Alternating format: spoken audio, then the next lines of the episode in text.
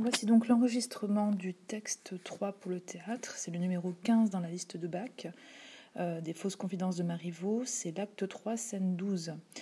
Donc je n'aborde pas les généralités qui concernent le texte, puisque je les avais déjà développées dans le texte numéro 1, et je passe donc aux éléments de contextualisation du passage. On est donc à la fin de la pièce. Dubois a confié à Arlequin une lettre et s'est arrangé pour que Marton l'intercepte et la donne à sa maîtresse. Donc les rôles se sont inversés, puisque c'est Araminte qui connaît à son tour l'épreuve d'une fausse lettre, épreuve qu'elle avait faite subir à Dorante dans la scène précédemment étudiée. Donc Dorante et Araminte se retrouvent seuls et l'occasion va leur être donnée de se déclarer leur amour. Euh, on peut constater qu'il y a différents mouvements dans ce texte. Tout d'abord, euh, la séparation qui est envisagée par les deux amants euh, de la ligne 545 à la ligne 551 puis la discussion autour de portraits qui avait été réalisé par Dorante, et enfin l'aveu, surprise, de la ligne 560 à 567. On a pu constater au cours de la pièce que Dorante et Araminte, même s'ils ont pu se trouver en situation d'un aveu amoureux, ont toujours différé ce dernier. Le spectateur, en cette fin de pièce, peut donc s'attendre à une conversation décisive, puisque Dorante doit quitter la maison. Il s'agit de leur dernière chance. Donc on peut donc se demander en problématique euh, en quoi cette scène constitue l'aboutissement de toute l'intrigue principale de la pièce. On peut remarquer tout d'abord que Dorante ouvre la scène sur une modalité de plainte. Il est dans le registre pathétique. Dans la réplique ligne 1, on note les points d'exclamation et le champ lexical de la souffrance. Hélas, que je vais être à plaindre, euh, dit Dorante. Il s'agit pour lui d'exprimer son chagrin.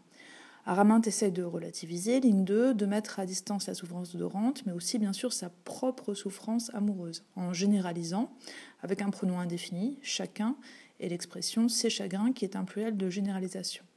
Donc en fait, elle se met en retrait puisqu'elle généralise. Bien sûr, on peut penser qu'Araminte, elle aussi, elle éprouve du chagrin, mais elle ne s'inclut pas dans la réponse qu'elle fait à Dorante. 2.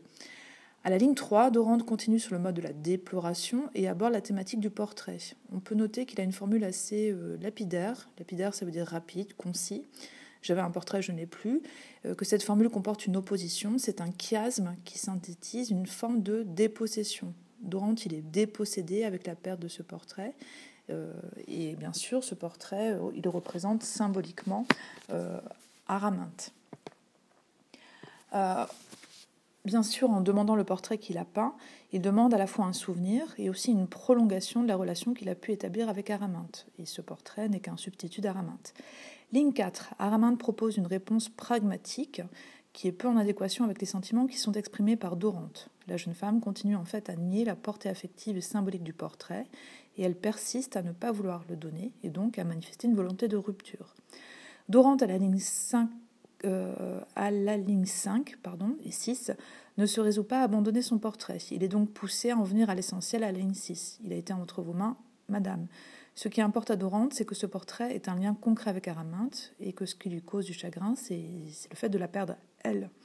Araminte tente une réponse un peu dérisoire, mais vous n'êtes pas raisonnable, et cette réponse, en fait, laisse l'opportunité à Dorante de continuer à plaider sa cause. Ligne 8 et 9. Dorante poursuit donc. Il insiste sur la notion de séparation et de douleur. Il emploie pour cela des phrases assez courtes qui sont construites en ascendette. Alors, une ascendette, c'est une figure de style qui désigne une absence de coordination ou de subordination entre les phrases. Donc ici, il n'y a juste qu'une juxtaposition, c'est-à-dire des points. Les phrases ne sont pas très organisées. La ligne 10 est très importante puisque Araminte entame malgré elle un aveu avec une question. Songez-vous que ce serait avouer que je vous aime? Le mot aime est important puisqu'il introduit la thématique amoureuse et qui est en fait le véritable enjeu de leur échange, hein, le sentiment euh, que l'un et l'autre peuvent éprouver. Euh, Dorante, bien sûr, saisit cette occasion et joue sur les mots en se contentant de répéter ce que vient de dire Araminte. Il lui fait entendre ce qu'elle vient de dire. Il reprend les mots que vous aimez. Il laisse ainsi donc la possibilité à Araminte de continuer son début d'aveu amoureux. Donc Araminte fait alors l'expérience d'une surprise de l'amour à la ligne 11. Surprise de l'amour, ça veut dire qu'elle va avouer son amour de façon spontanée, euh, vif et naïf, sur un ton vif et naïf, nous dit la didascalie, et elle explique voilà pourtant ce qui m'arrive. L'aveu donc est formulé euh, même si elle ne dit pas je vous aime, elle explique euh, qu'elle est amoureuse. Les didascalies soulignent que c'est un aveu spontané, impulsif. Araminte est dépassé par ses propres paroles. Pour Marivaux, le langage est un moyen de parvenir à exprimer l'authenticité des sentiments cachés. La réaction de Dorante est un peu excessive. Se jetant à ses genoux, je me meurs. C'est une posture romanesque. L'exagération de sa réaction fait sourire le spectateur. Empêche que la scène en fait sombre complètement dans une comédie un peu, larmoyante et qu'on ait un surcroît d'émotion. Araminte, à la ligne 14, comme elles le font souvent dans la pièce, exprime son trouble. Euh, je ne sais plus, elle le commente en fait, son trouble au fur et à mesure qu'elle l'éprouve. Je ne sais plus où je suis, modérez votre joie, levez-vous Dorante. Elle essaye en fait de redevenir maîtresse d'elle-même en lançant des ordres à Dorante. À partir de la ligne 15, on va avoir un dialogue amoureux. Les didascalies le montrent, se lèvent tendrement. Dorante montre, Dorante montre aussi son émotion par la répétition Je ne la mérite pas, je ne la mérite pas. En fait, l'enjeu de cette répétition, c'est qu'il faut que Dorante soit à la hauteur de l'aveu d'Araminte. Il lui faut donc être totalement sincère et expliquer qu'il est arrivé dans la maison d'Araminte par le biais d'une supercherie, ou en tout cas à l'aide du bois. Donc il se libère en fait en faisant cette confidence, qui est la toute dernière de la pièce, et donc euh, les ressorts de l'intrigue reposent entièrement sur les confidences, vraies ou fausses. Euh, il dit donc, n'importe, il faut que vous soyez instruite. Et il recherche la, sincérité la plus grande possible. Il n'y a rien de vrai que ma passion qui est infinie. Autrement dit, Dorante insiste sur le fait que ce qui importe, ce ne sont pas toutes les démarches qu'il a pu entreprendre pour la rendre amoureuse, mais que dès le départ, il a été porté par un sentiment vrai et sincère.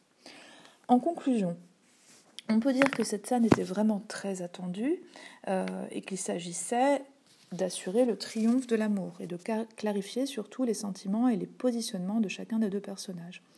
On peut noter qu'il y a des tonalités différentes dans le texte, mais ce qui est sûr, c'est que c'est l'émotion qui prédomine, même quand les réactions exagérées d'Orante peuvent prêter à sourire. Donc on reste donc dans le genre de la comédie, avec une fin heureuse. Pour répondre à la problématique, c'est la scène principale, la plus importante de la pièce, parce que les personnages se laissent aller à leurs sentiments véritables, ils cessent de dissimuler. On est donc au bout de la logique du marivaudage, qui consiste euh, à faire naître le sentiment amoureux et à l'éprouver euh, par la parole. Ici, le marivaudage est parvenu à son aboutissement, c'est-à-dire à l'aveu. Ce dénouement est nécessaire, il est crédible parce qu'il fait appel à la psychologie des personnages. il faut absolument pardon, que l'un et l'autre s'avouent leur amour, euh, parce que sans ça, ils seront séparés de façon définitive. En ouverture, on pourrait faire remarquer que les autres personnages de la pièce sont totalement oubliés. Chez Molière, par exemple, la scène finale souvent regroupe tous les personnages. Et comme ça, on connaît le devenir de chacun des personnages. Ici, Marivaux se soucie de la vraisemblance psychologique et du destin de ses personnages principaux, mais il ne donne en fait, il y a certaines intrigues secondaires qui ne sont pas résolues. Et euh, il n'explique pas au spectateur surtout le devenir de certains personnages qui sont victimes du jeu amoureux, par exemple Marton ou le comte. Enfin, on peut se demander si l'aveu tardif de Dorante au sujet de ses stratagèmes ne sera pas un problème pour le couple, euh, ne va pas en fait laisser Araminte tout le temps douter euh, de la sincérité de Dorante puisqu'il n'a pas été sincère dès le départ.